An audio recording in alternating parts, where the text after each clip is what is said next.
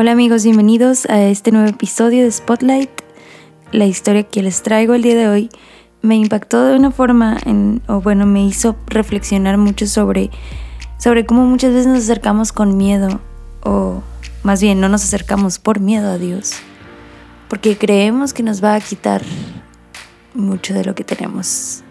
Y la verdad es que si lo vemos desde otra perspectiva, en realidad Dios siempre nos da y nos da con generosidad, aún más cuando nos acercamos. Y en esta historia me permitió ver eso como una persona que nunca tuvo una figura paterna como tal, como normal, por así decirlo. Y sin embargo, durante toda su vida, Dios no solamente va haciendo o supliendo esa parte que falta, sino dando en abundancia de muchas formas esa figura paterna de él como padre y también de otras personas en la vida de Gustavo. Y bueno, no les diré más para que lo escuchen. Y por otro lado, el día de hoy te quiero recomendar escuchar un testimonio. Es un video, pero también puede ser solamente escuchado.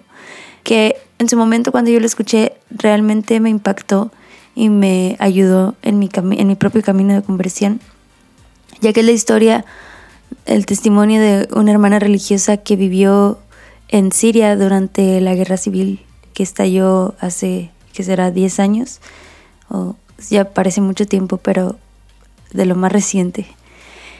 Y más que la cuestión de la guerra, lo que me impactó y me ayudó en mi propio camino de fe es cómo vivieron o viven su fe los cristianos allá en medio de esa circunstancia. Es un poco largo, pero de verdad vale la pena. Les invito a que lo escuchen después de escuchar este episodio de Spotlight. y bueno, los dejo y ahí hablamos la próxima semana. Hola amigos, bienvenidos de nuevo a otro episodio. Gracias por acompañarnos. El día de hoy nos acompaña Gustavo Garajales. Hola Gustavo, ¿cómo estás? Bienvenido. ¿Qué tal, Selene? ¿Cómo estás? Muy bien, gracias por, invitarme. Aquí andamos. Qué bueno, bien aquí también, aprovechando el asueto. sí. sí. ¿Y qué tal, Gustavo? A ver, platícanos un poquito de ti, qué edad tienes, a qué te dedicas, qué haces. Pues mi nombre es Gustavo Arajales, yo soy originario de Tampico, Tamaulipas, la ciudad de La Jaiba Brava, soy ingeniero en sistemas, eh, trabajo para Gruma, Maseca prácticamente. Y pues bueno, tengo 34 años. Eh, nada, tengo ya un tiempito acá que me mudé para Monterrey, participando de la comunidad, participando de las misiones eh, de solteros profesionistas. y pues aquí estamos agradeciendo esta oportunidad que me das de poder platicar contigo y platicarte un poquito más de, de lo que es la, la, loca vida de este Gustavo Rajal. sí, la verdad que nunca he escuchado el testimonio de Gustavo, solo, o sea, como que sí, sí hemos interactuado ahí en algunos servicios, pero estoy, estoy emocionada. no sé qué voy a escuchar hoy, pero bueno, eh, ¿qué te iba a decir? Ah, sí, cuéntanos un poquito de algo que te gusta hacer o así para, para irte conociendo. ¿Qué me gusta hacer? Mira, soy fanático de la música. La verdad es que soy músico frustrado. Oh, ok. Em, parte de mi testimonio ahí también hay, una etapa ahí. Me, encanta la música, sobre todo la música en vivo. La verdad es que eh, me gusta ir, no sé, conciertos, eh, incluso estar en un restaurante y que esté ahí un trovadorcito. Puedo escuchar desde salsa, cumbia, reggaetón, un poco, la verdad es que no soy fan de tanto reggaetón, pero te puedo escuchar también un poco de trova, jazz, o sea, en general me gusta. Entonces, tanto escuchar la música, no soy bueno cantando, tampoco no soy tan virtuoso tocando. Este, bailar también, me encanta mucho bailar. Entonces, este, son unas de, mis grandes pasiones, la música. Y pues mira, ahorita con el tema de la cuarentena acá en Monterrey, todo el mundo se empezó a hacer este senderista. Ajá. Yo la verdad es que ya tenía un ratito antes eh, de empezar a, subirme que a los cerros y ir a la montaña. Sí. Eh, pero ahorita con pues, estos tiempos de pandemia, la verdad es que también le, he dado un poquito más y disfrutar, disfrutar de las maravillas que el Señor nos permite ver eh, de la creación. Sí, sí me cuesta un poquito levantarme a las 5 de la mañana para irme este, a la montaña, pero la verdad es que ya estando ahí arriba, viendo los paisajes, eh, también este tiempo de, ir caminando y vas meditando, vas pensando, vas incluso en momentos hasta orando. Sí. Eh, pues me, gusta mucho, me agrada mucho este poder tener este contacto con, la naturaleza y pues con el Señor a través de ella. Sí, sí, la verdad. Y aquí en Monterrey también hay muchos lugares a donde ir, entonces está padre. Es rara la persona, yo creo que nunca ha ido. O bueno, sí, sí hay varios, pero creo que sí es muy fácil encontrar personas que, que disfruten de eso, ¿no? Y bueno, ok, ya más o menos conociéndote, la música y el senderismo. Pero a ver, cuéntanos de dónde viene Gustavo, aparte de Tampico. Mira, Gustavo nació en, en una familia, este, mi abuelita era ahí la matriarca de, de la familia. Este, yo soy hijo de mamá soltera, entonces, eh, pues Gustavo fue criado en, un ambiente prácticamente entre puras mujeres, entre mi abuelita, mis tías, mi mamá. Este, pues ahí me criaron, ahí fui creciendo. Eh, en algún momento también mi mamá se volvió a casar, tuvo a mi hermana. Este, pues también hubo un detalle en, el, en, esa relación, terminaron, entonces pues bueno, ya al final de cuentas quedamos nosotros tres como familia. Este, ha sido un, caminar interesante, la verdad es que desde aquel entonces el Señor siempre me fue cuidando, desde aquel entonces yo vi ya ahorita a la distancia de los años, cómo el Señor ha ido poniendo su mano sobre mí. Eh, pues te digo, mi abuelita era la matriarca ahí principalmente, ¿no? De toda la familia, entonces ella siempre fue muy devota. Mm, Yo recuerdo muchísimo, eh, mi abuelita tenía un maletincito donde tenía sus libritos, que el rosario y que el Sagrado Corazón de Jesús y que... Todo el kit. Sí, sí, sí, tenía ahí su maletincito donde mi abuelita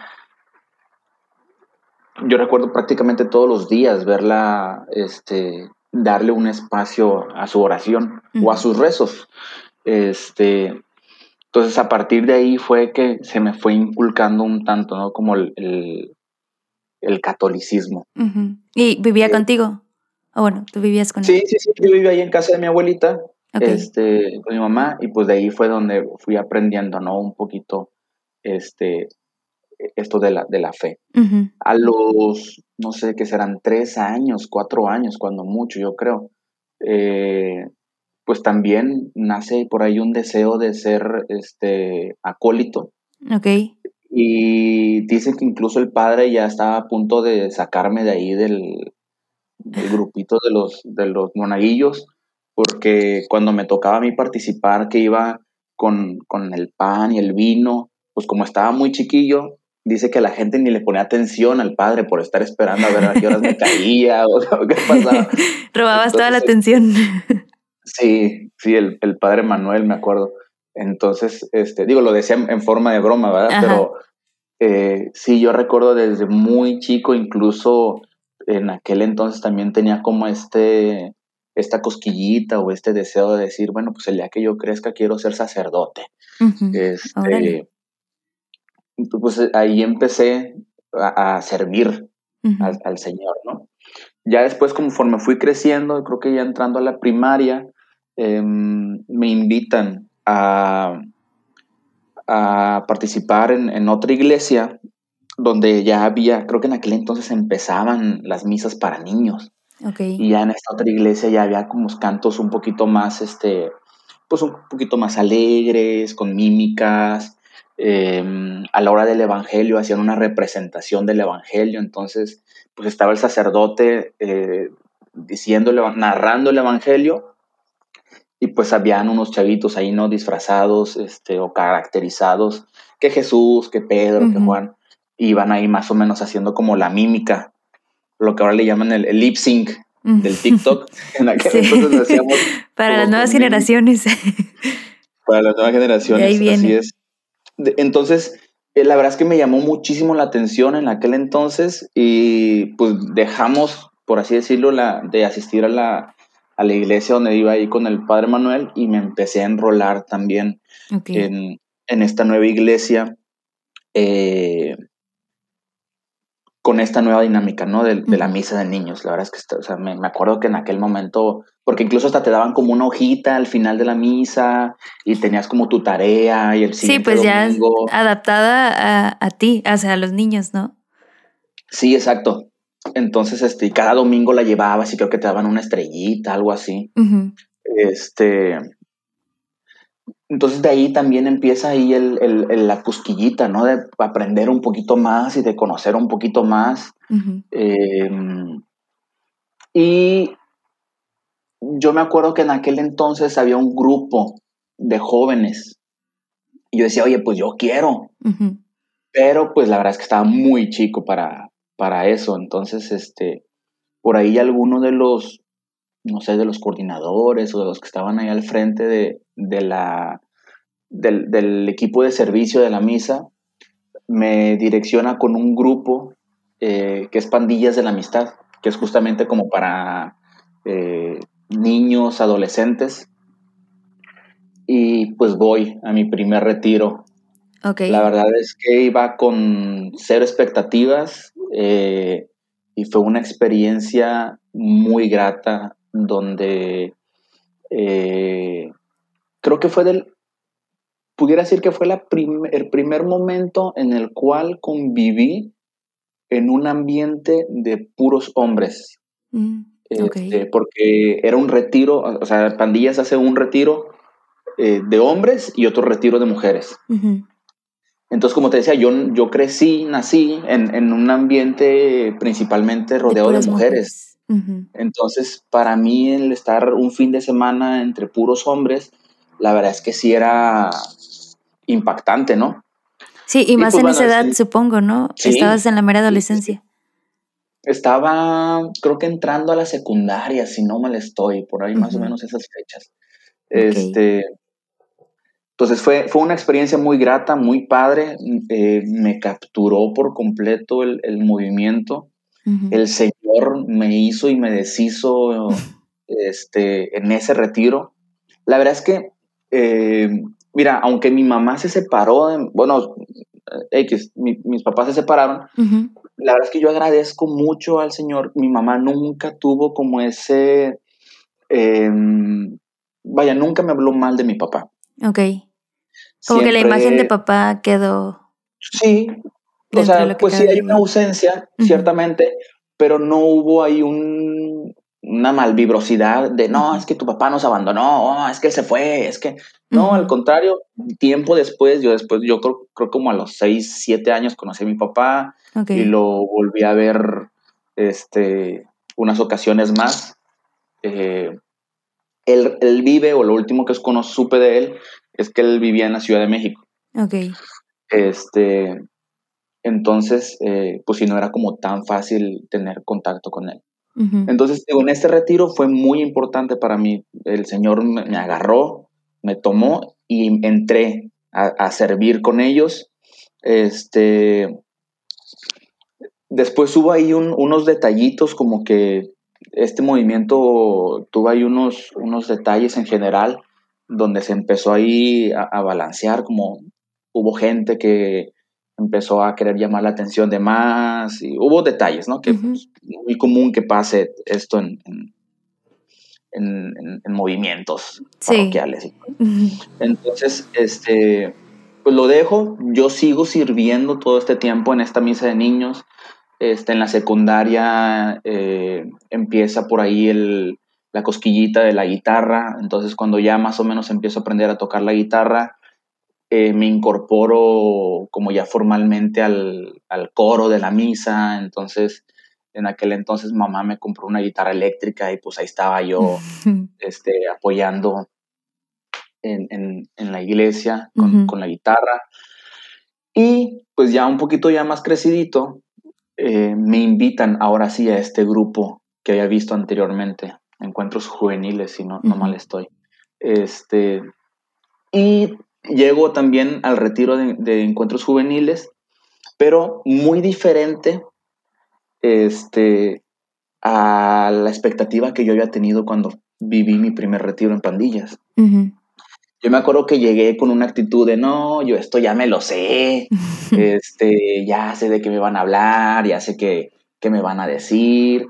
Y la verdad es que, pues igual en un retiro de viernes, sábado, domingo, la verdad, ahorita, eh, no sé si me arrepiento de haber llegado con esa actitud, porque creo que el, el domingo, en la oración final que tuvimos, eh, que fue un momento fuerte de oración, eh, como que el Señor igual agarró y me quitó todo el ego que, que tenía, como toda esta careta de, ah, sí, ya sé, yo conozco y no voy a llorar porque este, soy fuerte y bla, bla, bla. Y me habló también el Señor fuertemente ahí. Me acuerdo que en aquel momento el Señor me decía, te amo. O sea, era, era lo que más recuerdo de ese momento es que el Señor me, me decía, te amo. Y eh, la verdad es que me, quebró, me quebró por, por, por completo eh, ese momento, que me acuerdo que, que, justamente uno de los coordinadores de este grupo era aquel eh, de los servidores que me había direccionado con pandillas. Ok. Yo me acuerdo que llegaba con, con esta persona, Guillermo, este, y lo abrazaba y le decía, gracias, o sea, gracias por haberme invitado, gracias por haberme traído. Eh, no, no, tenía otra palabra más que gracias, porque en verdad había experimentado fuertemente cómo el Señor me amaba, cómo el Señor me abrazaba. Entonces, este,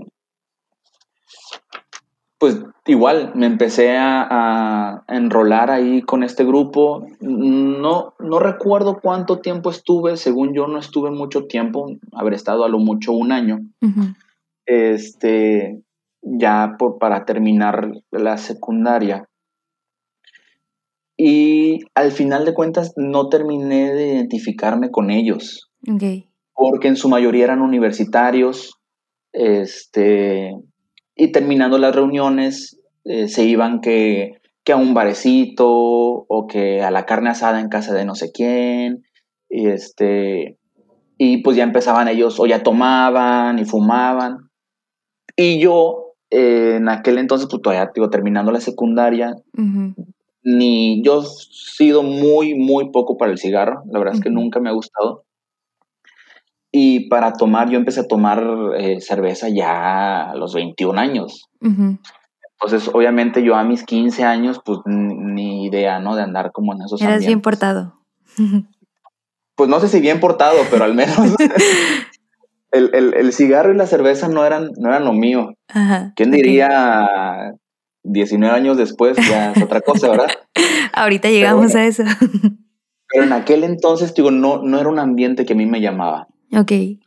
Entonces, este, pues igual me fui como alejando un poquito de, este grupo y justo en ese inter que yo termino la secundaria, em, con este, el, coro de la iglesia lo manejaba principalmente una familia, que todos eran excelentes músicos, desde los papás y los hijos. Entonces descubro la batería y empiezo a, querer aprender a la batería y, a empezar a pegarle a la batería y terco ahí con mi mamá de cómprame una batería y cómprame una batería. Pues bueno, me, regalan mi batería y pues empiezo ahí a juntarme con, mis amigos de aquel entonces, este, a, pues ahora sí que a jugarle al rockstar.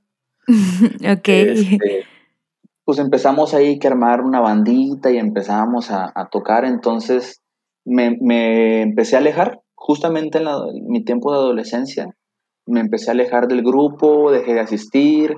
Yo recuerdo que incluso creo que en el servicio también ya no estaba tan participativo. O sea que eh, descubriste como este amor a la música dentro de la iglesia, pero a la vez eso fue lo que ya te alejó un poquito. En, sí, pero creo que también era como parte de, esta etapa de la adolescencia en la cual te vuelves un poquito más rebelde y, quieres tú eh, avanzar con tus propios pasos creyendo que, lo puedes todo, ¿no? Y, el, mundo te queda chico. Pero la verdad es que, te digo, en aquel entonces pues sí, era un adolescente muy sano. Eh, no tomaba, no fumaba, este, mis amigos eran amigos de años, entonces también yo creo que fue plan con maña de mi mamá el, darme la batería, porque pues todos los ensayos eran ahí en mi casa, este, me acuerdo que salíamos de la prepa y, nos íbamos a la casa y ensayábamos, los fines de semana este, estaban ahí en la casa mis amigos, que eran con los que estaba en la escuela. Entonces, yo en aquel entonces estaba estudiando la carrera técnica en computación. Ok. Entonces, em, pues los viernes hacíamos tarea, eh, hacíamos proyectos y demás, y los sábados le dedicábamos a, la música. Entonces, este, pues digo, era eh, como que era plan con maña porque mamá sabía que estaba ahí metido todo el día en la casa. Te tenía ahí. Al menos te estaba viendo. Entre la música y el deporte, porque también entre secundaria y prepa jugué fútbol americano un tiempito, pero la verdad es que el, el, americano no, no, me llamaba tanto como la música. Entonces, pues sí, me alejé prácticamente todo mi tiempo de preparatoria, los tres años. Eh, me alejé de la iglesia em, en, cuanto a los grupos, porque yo sí recuerdo que asistíamos a misa, o sea, la misa sí era un, una constante. Ok. Oye, ¿y tú dirías que en ese tiempo, eh, independientemente de los grupos, tú tenías una relación personal con, Dios? No, ah, no, no propiamente. O sea, mi relación era, era más en el servicio. A mí desde aquel entonces, o sea, yo recuerdo, me ha encantado eh, estar en el servicio, estar en el guateque, estar ahí donde están meñando el pandero. Este, entonces, en parte sí, una era eh, el estar ahí donde está el show, pero en otra parte también sí me, encantaba mucho estar ahí en el servicio, o sea, como el estar apoyando. Creo que en general eh, sí pudieran yo como em, etiquetarme como una persona servicial. Ok. No, no suelo auto... Eh, ¿Cómo se llama? E, etiquetarme. ajá. La verdad es que... Eh, pero es válido reconocer también, o sea...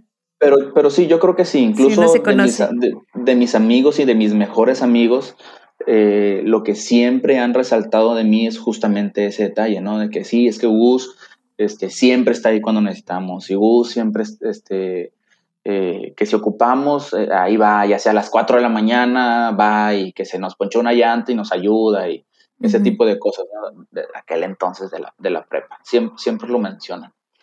Entonces, pero sí no había una relación propiamente cercana con el Señor, ni mucho menos.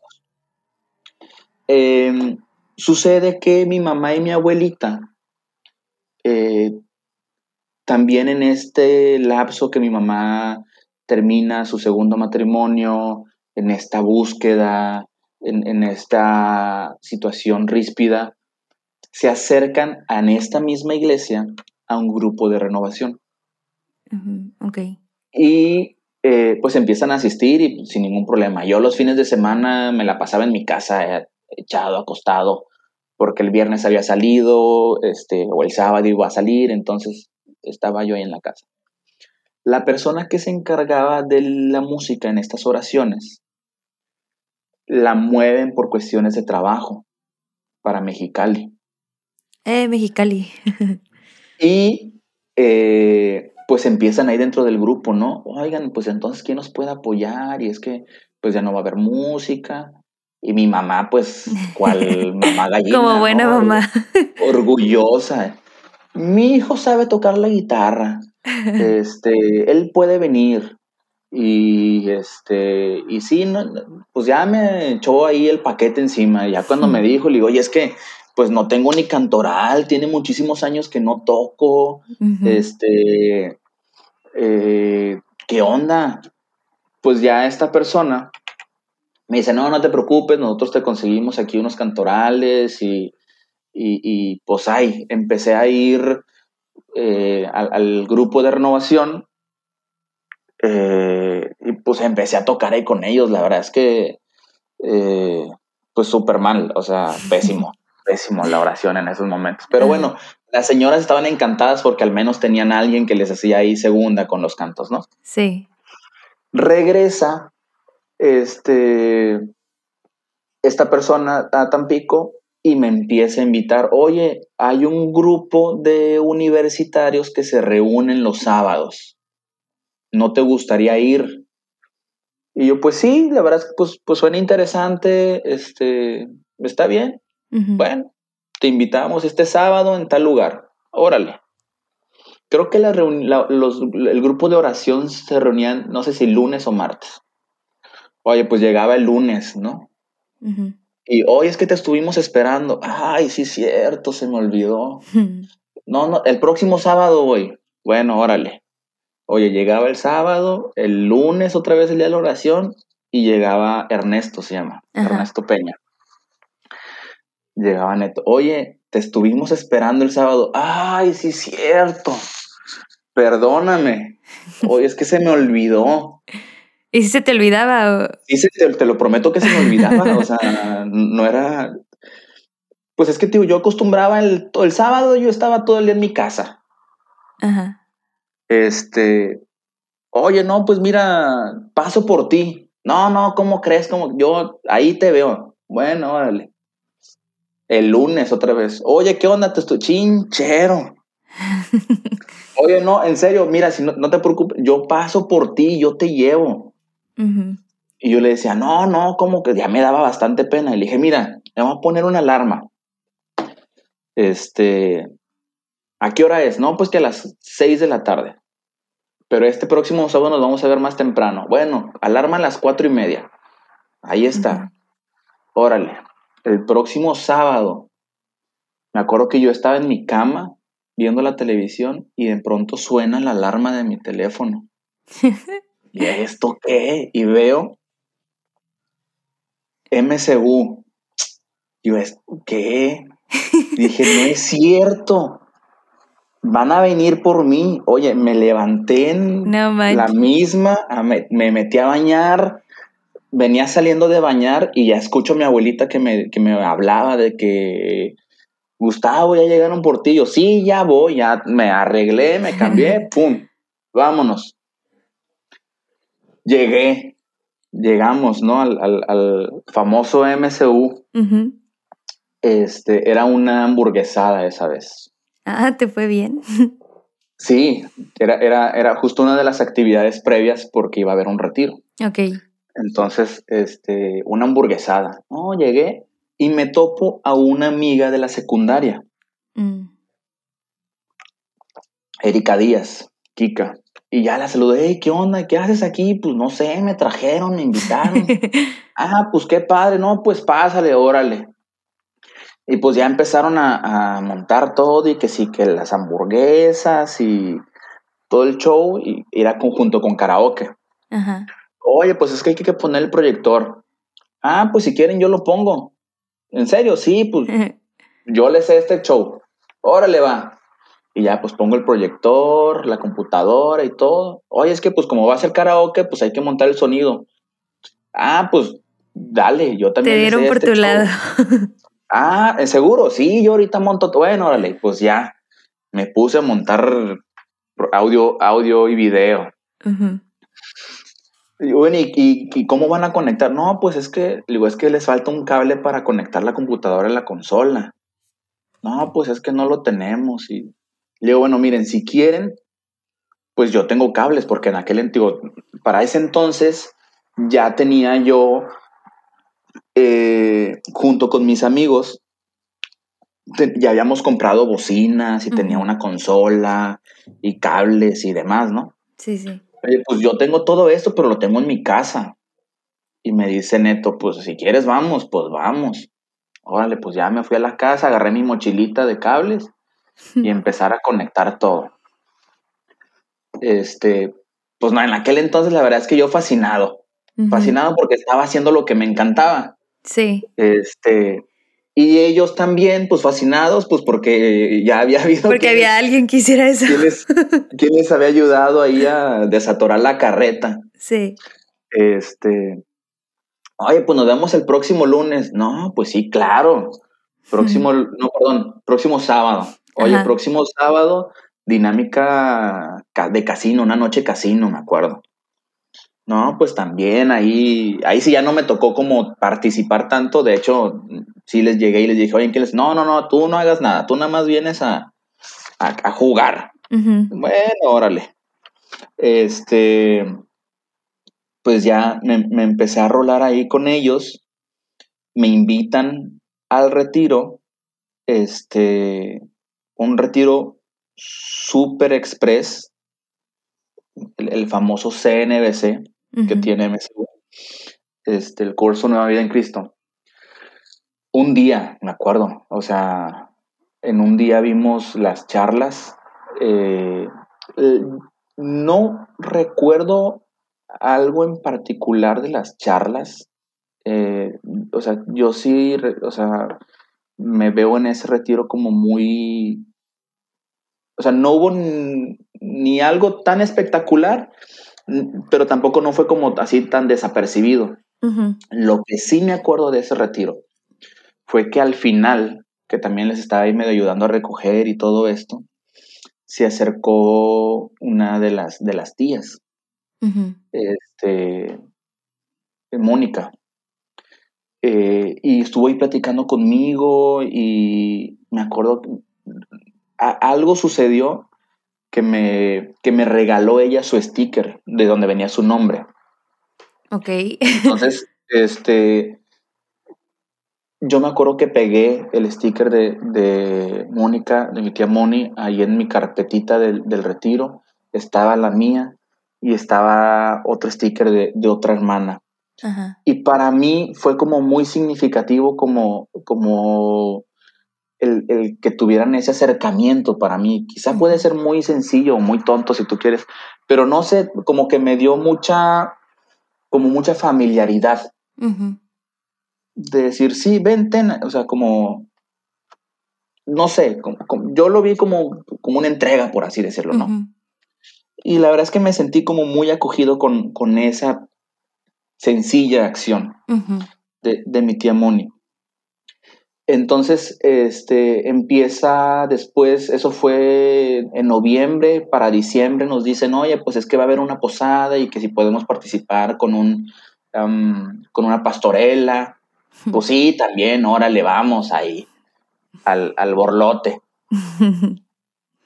y esa pastorela se presenta en medio de la posada de la comunidad de allá de Tampico, Comunidad Sagrada Familia. Ok.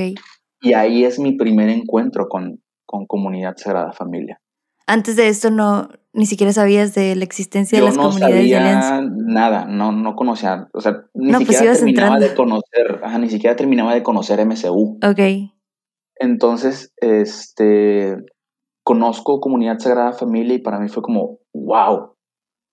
Eh, ver tantas familias juntas, eh, familias enteras, desde los papás, hijos, adolescentes, niños, bebés, eh, como conviviendo en un mismo sentido, en una, misma espiritualidad, para mí fue extraordinario. Sobre todo, pues viniendo yo de una, una familia disfuncional. Entonces, y claro, con este anhelo del día de mañana casarme y tener hijos, este, entonces era como, oye, yo quiero esto para mí. Yo quiero que mis hijos vivan esto. Porque aparte, mi familia, eh, por parte de mi mamá, también fue muy conflictiva. Entonces, nosotros no teníamos estas reuniones de, ah, Navidad y todos a casa de los abuelitos y llegaban los primos y los tíos.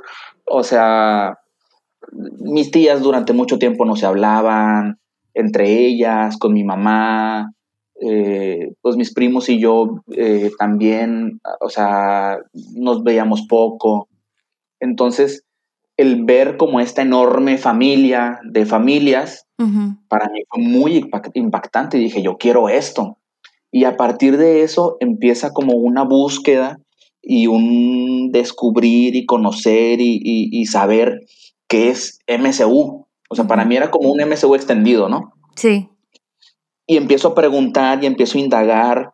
Y me acuerdo que me acercaba con Kika y, me platicaba. Y yo, ah, claro, pues es que hay un MSU en Monterrey. Y es como que, ok, sí, ¿de dónde sabes tú que hay un MSU en Monterrey? Yo, pues, internet. O sea, hello. y era como, ok, y, que también Mexicali hay un MSU y era como, sí. O sea, tú te metiste full a buscar y sí, conocer. nació una, nació un, una sed de querer saber y conocer y aprender de todo esto, ¿no? Este, para ese entonces, eh, digo, no, yo ya tenía un, en aquel entonces nosotros rentábamos una casa. Teníamos este, los ensayos y, ahí llegábamos y, teníamos nuestras cosas, este, nuestro equipo y todo. Entonces, eh, entra un tema ahí en el cual eh, termino yo una relación de noviazgo que tenía de la prepa. Este, iba muy mal en la escuela, o sea, mal, mal. Este, y siento como esta oportunidad de como de un nuevo inicio, un cerrar ciclos y empezar de cero, ¿no? Ok. Este, y, siento ahí donde MSU me da también este, este nuevo, como este nuevo comienzo. Punto importante es que nosotros en este retiro que tuvimos no, no, no tuvimos la efusión del espíritu en ese momento. Ok. Este, y algo que me da este nuevo rush de, o, esta nueva eh, empuje fue que tiempo después, este, también por ahí, eh, creo que incluso fue antes de, la posada esta que te comento, eh, viene el momento de oración de la efusión del Espíritu. Ok, o sea, lo, lo, hicieron separado del retiro. Lo hicieron separado, así es. Entonces, en este momento, em, están orando por nosotros eh, y yo había tenido un primer encuentro con la oración carismática. En esta búsqueda que te digo que mi mamá tenía de cuando terminó su segundo matrimonio, eh, llegamos a ir a una iglesia donde hacían oración eh, efusiva y tenían supuestamente dones. y recuerdo que mi mamá me dice, te van a poner las manos, si tú sientes que te caes, pues déjate caer. Ok, perfecto. Entonces, después de terminar la misa, eh, em, imponían manos. Entonces, así como cuando pasas a la comunión, pues te formabas y oraban por ti. Ok. Oye, en aquel momento, la señora que estaba orando por mí, me acuerdo que puso sus manos sobre mi cabeza y me empujaba.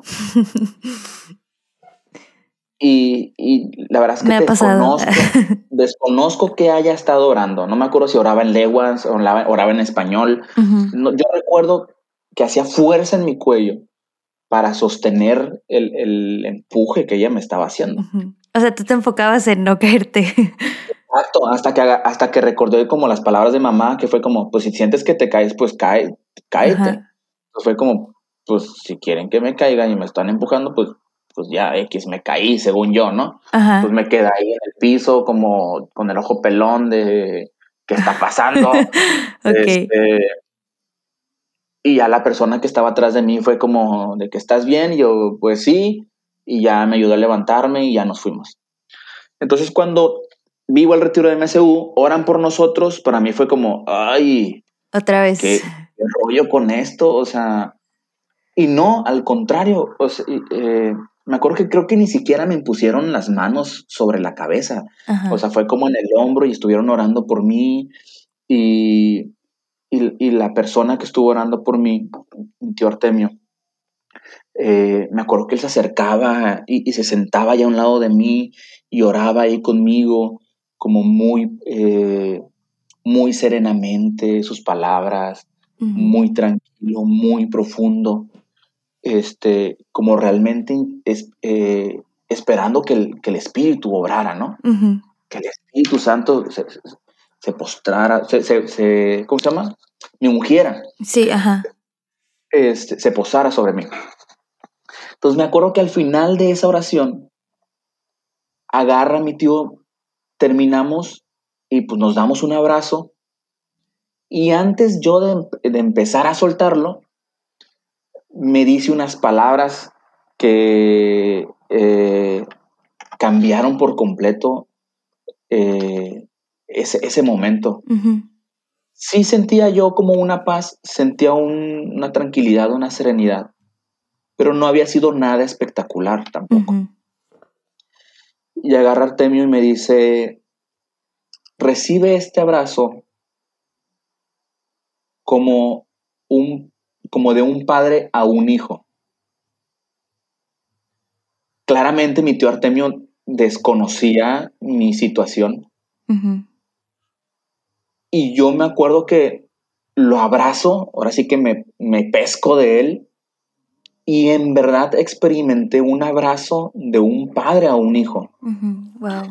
Pero era un abrazo, no, no estaba abrazando yo a mi papá biológico sea, realmente era el Señor quien estaba ahí. Un abrazo de Dios Padre que me estaba cobijando y, me estaba tomando en, sus brazos.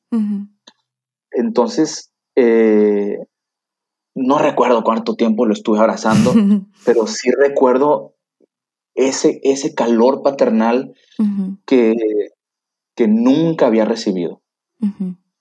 Eh, entonces, eh, este calor paternal, este descubrir eh, la comunidad, definitivamente yo decía, esto lo quiero vivir, quiero conocer, quiero saber, y pues entra este deseo, ¿no? De, aprender y, descubrir qué tanto es MSU.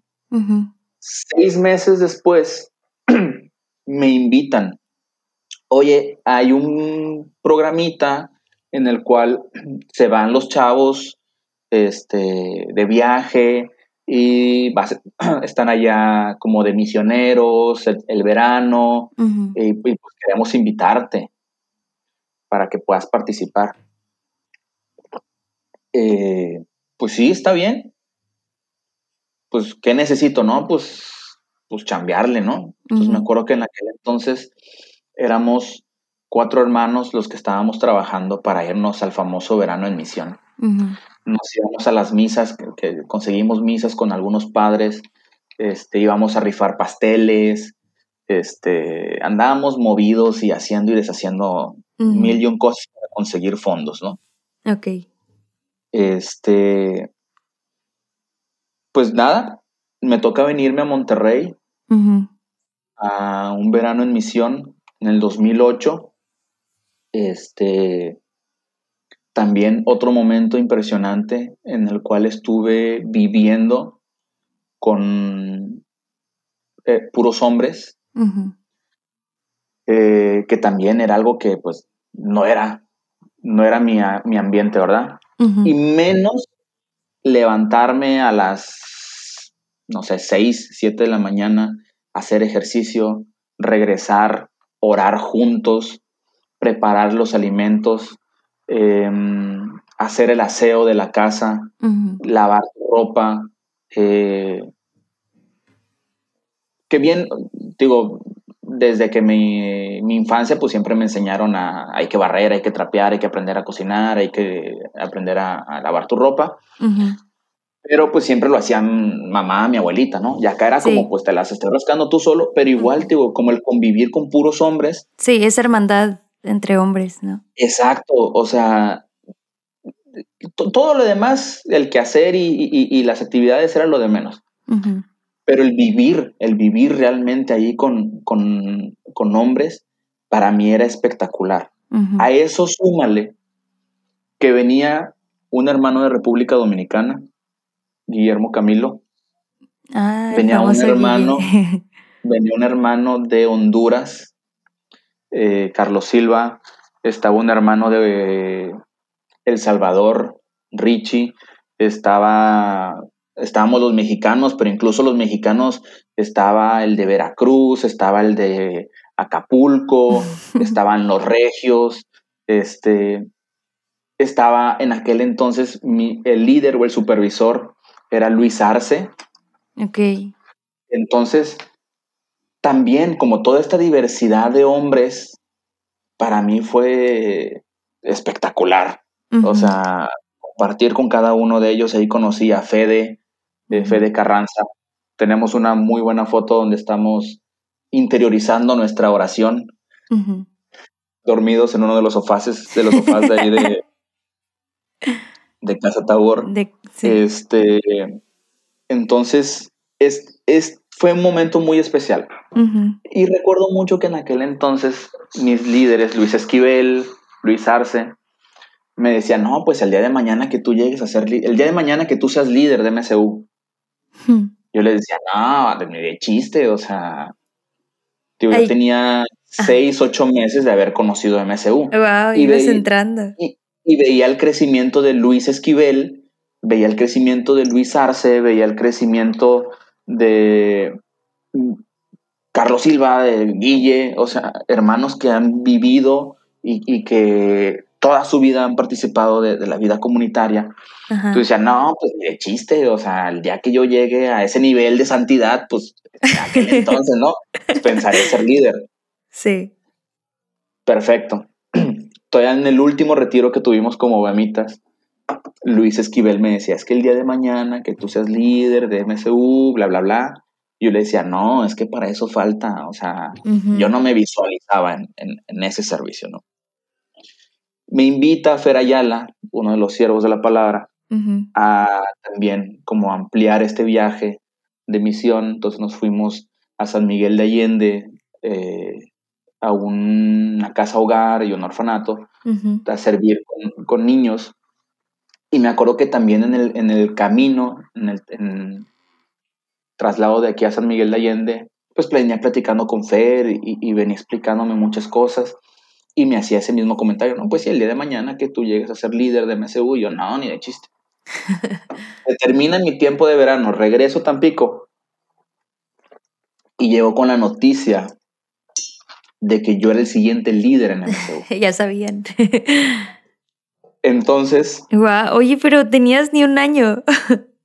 tenía ocho meses. Wow. De, haber entrado a la misión. La verdad es que MSU en aquel entonces, te estoy hablando de, lo que nosotros en Tampico le conocemos como el, el Antiguo Testamento de MSU. eran, muy poquitos. Eh, mi primera asamblea, asamblea ya formal en MSU, cuenta la leyenda de que eran seis, éramos seis personas. Ala, no manches. cinco servidores y yo. entonces, en aquel entonces estaba Gus Hernández como líder de MSU. A él le hacen una oferta para irse a trabajar a Ciudad Valles y pues decide irse a trabajar a Ciudad Valles. Entonces no había hombres no había hombres formados. El único hombre que estaba en la misión era yo, que estaba en Monterrey. Entonces, pues fue como un, eh, por favor, denle un entrenamiento express. Sí, y te fuiste al BEM, entonces. Entonces yo en el BEM, ajá, sí, fue casi, casi que con embudo. Vámonos, todo. Este, entonces llego a Tampico y pues con esta noticia, ¿no? La verdad es que eh, también, gracias a Dios, tuve eh, grandes hermanas que estuvieron apoyándome. Incluso ahí en medio de mi servicio, mi ambiente era rodeado por mujeres. Este, y pues aprendimos, la verdad es que aprendimos a servir en medio del servicio, ¿no? Este. Me acuerdo que también una de las actividades que nos dejó mucha enseñanza a todos en aquel entonces fue una hamburguesada que organizamos hicimos videos, este, hicimos, eh, modificamos una canción, me acuerdo, creo que de eh, Hash, o no me acuerdo de quién es. Jesse Joy, Jesse Joy, modificamos una canción, le cambiamos la letra, te hicimos unos videos, nos desgastamos esa, esa hamburguesada, eh, karaoke también. Y cuando, y después como haciendo el conteo, oye, pues tuvimos como 50 chavos en esa hamburguesa y no se quedó ninguno. y nosotros fue como, oye, ni todo el desgaste que tuvimos, ni toda la chamba que hicimos. ya después nos dimos cuenta que como todos estábamos tan metidos en el servicio y que si las hamburguesas y que si el karaoke y que si bla, bla, bla, ninguno tuvo tiempo para acercarse a los chavos, ¿no? Entonces, pues claramente... Y ese es el servicio más importante. Exacto. Entonces ya después nos hablaron que evangelización relacional y eh, eh, eh, aprendimos, aprendimos en medio de, todo esto, ¿no? Claro. Este, y pues gracias, gracias a ese aprendizaje empezamos a, evangelizar de otra forma, ¿no? Y llegaron también grandes hermanos que hoy siguen aún en medio de este llamado. Michel Ávila, Armando Antonio, que es casi casi mi... Ah, hemos sido, eh, hemos crecido juntos en, gran parte de este llamado, hemos servido juntos muchísimo tiempo. Eh, Ulises, eh, que estuvo también como brechista en Tampico. Ha habido muchos hermanos que, también fueron creciendo y fueron como creciendo este, este servicio en, en MCU. Oye, y me llama la atención, ahorita que mencionabas eh, parte de que mucho de tu servicio también, ese ambiente era rodeado de muchas mujeres en un principio. Y eso, eso es algo muy que podemos ver muy palpablemente en la iglesia. La, mayoría de la gente que asiste es mujer. Eh, pero a, a, ti, ¿cómo le hicieron o cómo o qué crees tú como hombre, de tu perspectiva de hombre y viviendo esa realidad y viendo cómo después sí llegaron más hombres? Eh, ¿Qué crees que sea el factor ahí? Como, ¿cómo, ¿Cómo llegar a hablarles de Dios a los hombres y, y, no solo hablarles, sino que de verdad puedan tener ese encuentro con Dios para quedar sin comprometerse y vivir la vida de iglesia?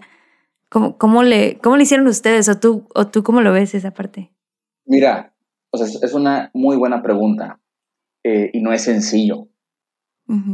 Eh, pero eh, siendo, siendo abierto, o sea, siendo como eres. Eh, es la forma más sencilla de llegar a, los demás hombres. No necesitas como venir con el rosario y ponérselo enfrente y ten, vamos a rezar el rosario. No, más bien en medio de tu dinámica diaria con, otros hombres, ir dando un poquito del testimonio y, ir dando como ciertos, este, ciertas pistas en el cuales tu vida como católico, tu vida como, como creyente, tu vida como practicante se ven viendo manifestada. Eh, la verdad es que yo en especial no soy un buen evangelizador, mm. he, de decirlo la gente que ha llegado por invitación mía, gracias a Dios, todos los que he invitado se han quedado. Pero, pero la, tampoco no es que, que, digas, ah, Gustavo evangelizó a 25 personas. O sea, quienes han llegado a, por medio de, de, mi invitación serán tres, cuatro personas. Pero también creo que el Señor me ha utilizado de manera muy importante que estas personas han sido personas claves en medio del servicio y del llamado en donde han estado. Entre ellos está Michel Ávila, por ejemplo. Michel es un gran hombre que dedicó también muchísimo tiempo a su discernimiento, estuvo sirviendo muy fuertemente con los siervos, con MCU acá en Monterrey. Y el Señor ha, ha, tocado muchas personas a través de él.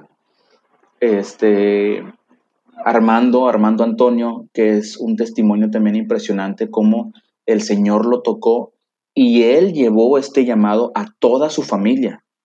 Mm, ok. Entonces, pero él, él se acercó con una eh, incógnita que decía, oye, a ver, ¿qué está pasando en la vida de Gustavo? Que él lo expresa, o sea, oye, es que yo estoy en un grupo de la iglesia y estoy haciendo esto. Mitchell llegó también, Mitchell, parte del testimonio de él habla de que él estaba en una búsqueda de un padre, de un sacerdote que pudiera asesorarlo. Y Arturo, su hermano, que era, es de mis mejores amigos desde la secundaria, dijo, oye, pues acércate con Gus. Gus está ahí metido en, eso. yo había invitado a Armando, yo había invitado a Arturo, pero de rebote llegó Mitchell. Entonces, ¿cuál es el secreto? No hay una receta per se, pero hablarlo, o sea, no tener miedo, no esconderte. Sí. Entonces, ahí es donde los hombres van aprendiendo. Obviamente, si haces, eh, es muy común, ¿no? Que haces tardes deportivas, eh, lugares en donde das ese espacio, ¿no? Para que otros hombres se acerquen y ya en ese espacio que tienes, esos amigos, pues ya los puedes evangelizar un poquito más, ya les puedes hablar con mayor sinceridad y decirles, abrirles más tu corazón, por así decirlo, ¿no? Sí, sí, sí, claro. Entonces ahí, ahí puede ser. Este, Siendo sinceros. Sí, en estos ambientes fraternos, al final de cuentas creas primero una fraternidad y ya a través de esa fraternidad pones, ¿no? Como el contexto religioso. Y como ya es tu amigo, ya es tu compa, ya es con aquel con el que compartiste, pues ya es más fácil atraerlo a estos ambientes. este, Digo, también otro punto importante ahí en, mi crecimiento espiritual fue un proceso de discernimiento que tuve con los siervos de la palabra. Mm, este, digo, cuando llegué a Calvem, conocí, aprendí, tuve la oportunidad de, este, platicar con algunos de ellos y me llamó demasiado, ¿no? Como el, este estilo de vida que ellos tienen. No voy a, no, no quiero pasar tanto o, detallar tanto el, mi tiempo de, discernimiento. Quienes quieran conseguir o conocer un poquito más de esos discernimientos, pues pueden buscarlos, ¿no? Siervos de la palabra, .org y demás. Sí, ya hemos tenido algunos aquí. un punto importante ahí fue justo al cierre de mi proceso de discernimiento. En uno fue, me acuerdo que ya para concluir mi cierre, teniendo una reunión con Fer Ayala, eh, yo todavía tenía como muchas cosas en la cabeza, ¿no? Y me acuerdo que me acerqué con él ya en una última entrevista y le dije, Fer, eh, quisiera escuchar tu consejo. O sea, hay cosas que yo todavía tengo como muy difusas, pero quiero escuchar tu consejo. O sea, ¿cuál es tu perspectiva, no? Y me acuerdo que en ese momento, Fer, con toda la sabiduría y todo el, eh, no sé, la gracia que el Espíritu Santo ha depositado en estos hombres, me acuerdo que él me decía, Gus, nosotros queremos que te experimentes libre en decidir. Mm. Y esta libertad que, me daba para elegir es, es algo que yo me quedó muy, muy enmarcado, ¿no? Y creo que es una libertad impresionante que, Dios mismo nos da. Claro. Entonces, el, al momento de yo terminar mi, proceso de discernimiento, la verdad es que terminé con tanta paz, eh, sabiendo que lo que había escogido, o sea, era bueno para mí. No es que una decisión sea buena o mala, sino más bien yo creo que el Señor bendice nuestras decisiones, no por si decides A o B, más bien por la valentía de tomar una decisión.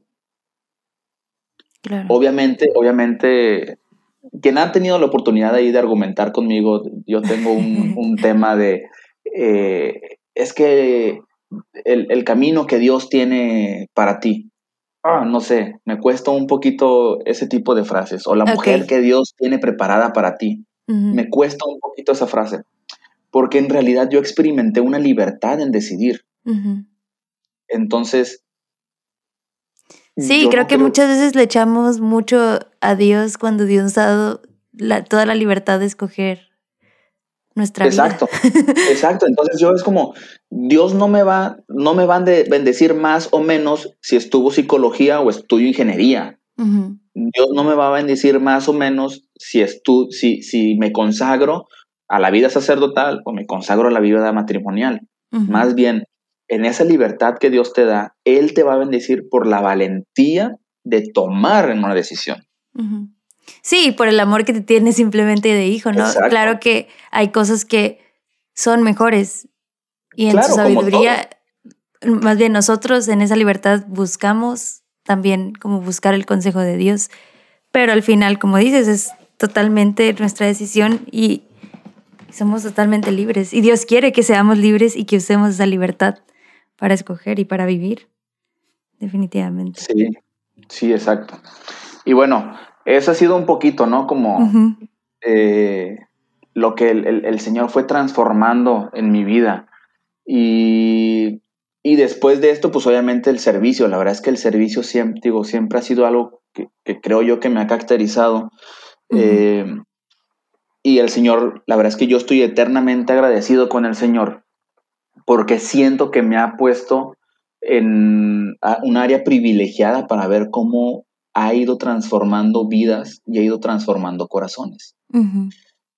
A mí me encanta el servicio en, las misiones, el trabajo en las misiones. Cuando yo me moví para acá, para Monterrey, el poder entrar a la misión de Altus, trabajar con solteros profesionistas, pues también ir viendo cómo el Señor va transformando corazones, cómo va moviendo este, ciertas piezas para que las cosas vayan, vayan encuadrando.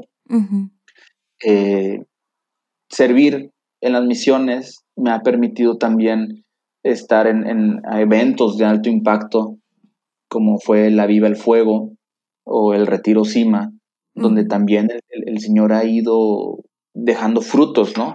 A través de esto. Entonces, el saberme utilizado por el Señor la verdad es que me agrada. Me agrada el, saber que, aunque yo no pudiera ser el más diestro o, el mejor charlista o el mejor organizador de eventos, e, el saber que el Señor me ha puesto ahí para, de cierta forma, ir extendiendo el reino, es, es algo que yo siempre voy a estar agradecido con el Señor. Sí. Tener primera fila casi, casi. Sí, y yo, y yo lo digo siempre, o sea, el Señor casi, casi me pone ahí en primera fila de que ven y observa lo que estoy haciendo con aquellos a quien tú no tuviste miedo de hablarles. Este, entonces, eh, creo que ese es el, de los grandes ah, eh, de las grandes cosas que yo puedo agradecerle al Señor. El haberme llamado eh, a este, a esta, este llamado tan loco. este, el haberme abrazado como un padre abraza a un hijo. El haberme puesto en lugares privilegiados para ver cómo el Señor obra. Este, la verdad es que es, impresionante. y así como ese abrazo paternal, el Señor me ha regalado otros dos o tres este, abrazos paternales que también han sido muy importantes, mi tío Claudio, mi tío Samuel, este, allá en Tampico, que el, Señor ha puesto estos grandes hombres en mi vida para irme demostrando que, que si bien no hay un, padre eh, terrenal, no, no, no está él ausente. Sí, es increíble cómo, cómo puede no solamente como suplir, sino todavía mejor, ¿no? El no solamente ponerte a lo mejor una figura paterna, sino muchas figuras paternas y muchos hermanos hombres que a lo mejor nunca tuviste y ahora tienes por muchas partes del mundo seguramente. Eh, y eso justo, mira, ayer, ayer estaba en casa de uno de mis mejores amigos de la prepa este, fuera de este contexto comunitario. Y pues bien, o sea, em, eh, todos tenemos altibajos, ¿no? Y ayer platicaba con él y, y, justo experimentaba eso, o sea, él, él perdió a su papá hace algunos años este, y platicábamos un, un, poquito de este tema. Y cómo este, este círculo de amistad que tenemos, pues nos, nos hemos... Em, nos hemos apoyado tanto para crecer que, que hemos ido creciendo juntos, ¿no? Entonces, como el Señor también ahí se manifiesta, incluso en gente que no está en medio de este contexto, ahí está un padre, o sea, ahí está Él a través de mi amigo, casi mi hermano, este, hablándome y diciéndome, vato, puedes con esto y más, dale. Entonces, este, pues nada, la verdad es que yo, mientras el Señor me permita seguir sirviéndole, eh, pues va a ser una forma que tendré de, para agradecerle todo esto que, me ha dado a través de estos años de, conocerlo y de ir profundizando con él. Sí, pues qué padre, Gustavo, que, y qué padre como, como te, lo que yo veo es como lo encuentras o te dejas encontrar por él y te estás dando en todo, ¿no? y sobre todo en el servicio. Y, qué bueno, qué bueno que, que lo hagas así, porque sé que no solamente que, te guste hacerlo, sino que muchos se verán beneficiados por, pues, por tu servicio. Para gloria del Señor, la verdad es que... Sí, sí, sí, definitivamente. Y, y algo que tú quisieras, no sé, imagínate que aquí hay alguien escuchando que a lo mejor no está acercado a Dios a lo mejor no ha tenido la fortuna de encontrarse con algún grupo o con algún grupo de personas como tú lo hiciste, pero ¿qué le dirías como para animarlo a que se acerque a Dios? Que no tengan miedo. La verdad es que el, miedo no nos permite avanzar. Eh, al contrario, que le abran, que le abran las puertas al Señor. Eh, y, el Señor va, va a saber suplir cada una de las necesidades que tengamos y va a saciar cada una de nuestras necesidades. O sea, que estén, o sea, si algo pudiera yo ahí aconsejarles es, abran la puerta, abran la puerta al Señor para escucharlo, eh, para quienes como yo no son tan buenos evangelizadores, abran la puerta para hablar de Él, o sea, no, tengan miedo a hablar de Él. Eh, como te decía, en esta relación de hermandad, en el trabajo, yo gracias a Dios tengo la bendición de que en mi trabajo eh, puedo compartir con algunos eh, tíos comunitarios, entonces está súper padre porque tengo como, casi casi como mi segundo responsable pastoral ahí en la oficina donde puedo llegar y compartir con él. Este que abran la, puerta incluso a rodearse de gente nueva. Este, que, también puede llegar a, hacernos crecer. Eh, ahorita en este mundo, en esta pandemia, donde todo es virtual, donde todo es eh, electrónico, donde todo es por mensajes, donde todo es por voz de audio, eh, audios de voz, el, tener esa apertura a conectar con otras personas, pero más allá de entrar a una sesión de Zoom, entrar a una sesión de Meet, eh, conectar realmente con las personas, interesarnos por ellos, yo creo que es lo que nos hace falta estos tiempos. Sí, y, ahorita va a ser un reto todavía más grande. Sí, incluso en nuestras redes sociales, o sea, que no nos dé miedo hablar de Dios en nuestras redes sociales, o sea, compartirle estos episodios de Spotlights a nuestros amigos, eh, una palabra de aliento, o sea, conectar realmente las personas. No solamente estar todo el día conectados en el WhatsApp, en el Instagram, no, o sea, buscar conectar, así que de corazón a corazón. Este, y, abrir los ojos, abrir los ojos eh, porque quizá nuestras inseguridades, nuestras batallas, eh, que todo mundo tenemos, que todo mundo tenemos altibajos, eh, pues un caminar inseguro no nos va a llevar a buen término, ¿no? Un caminar inseguro no nos, no nos, va a llevar a ningún lado, entonces, este, y corremos el riesgo de incluso eh, perder esta oportunidad de conectar con personas importantes para nuestra vida. Entonces, que no tengamos miedo en, en conectar realmente con las personas. Muy bueno, muy buen consejo. Sobre todo ahorita, creo que es va a ser clave que aprendamos a conectar de diferentes formas, a pesar de que no podamos a veces vernos en persona. Pero como dijo Gustavo, este es un muy, una muy buena vía. Compartan los episodios. Y bueno, no sé, Gustavo, si hay alguna otra cosa que quisieras decir para cerrar este episodio. No, pues muchas gracias, muchas gracias, Elena, por, por este servicio, por esta oportunidad que nos das de, de hablarle a otras personas, ¿no? De conectar con otras personas, aunque sea a través de, de estos eh, podcasts. Gracias a ti y a Lumen Media por, por todo el trabajo que están haciendo por esta evangelización en esta nueva evangelización. Sí. Muchas gracias. Sí, gracias igual, gracias a Dios y gracias a cada uno de ustedes que nos escuchan. Yo sé que hay gente aquí que no se pierde ningún episodio. Muchas gracias y también espero ahí su feedback, que siempre será muy bueno. Y pues nos encomendamos a sus oraciones. Como se los he pedido en otros episodios, hoy les pido que oren por Gustavo, por su vida, por su servicio, por lo que el Señor quiere hacer en su vida eh, y está haciendo para que siga siendo siempre Él quien lo vaya guiando, ¿verdad?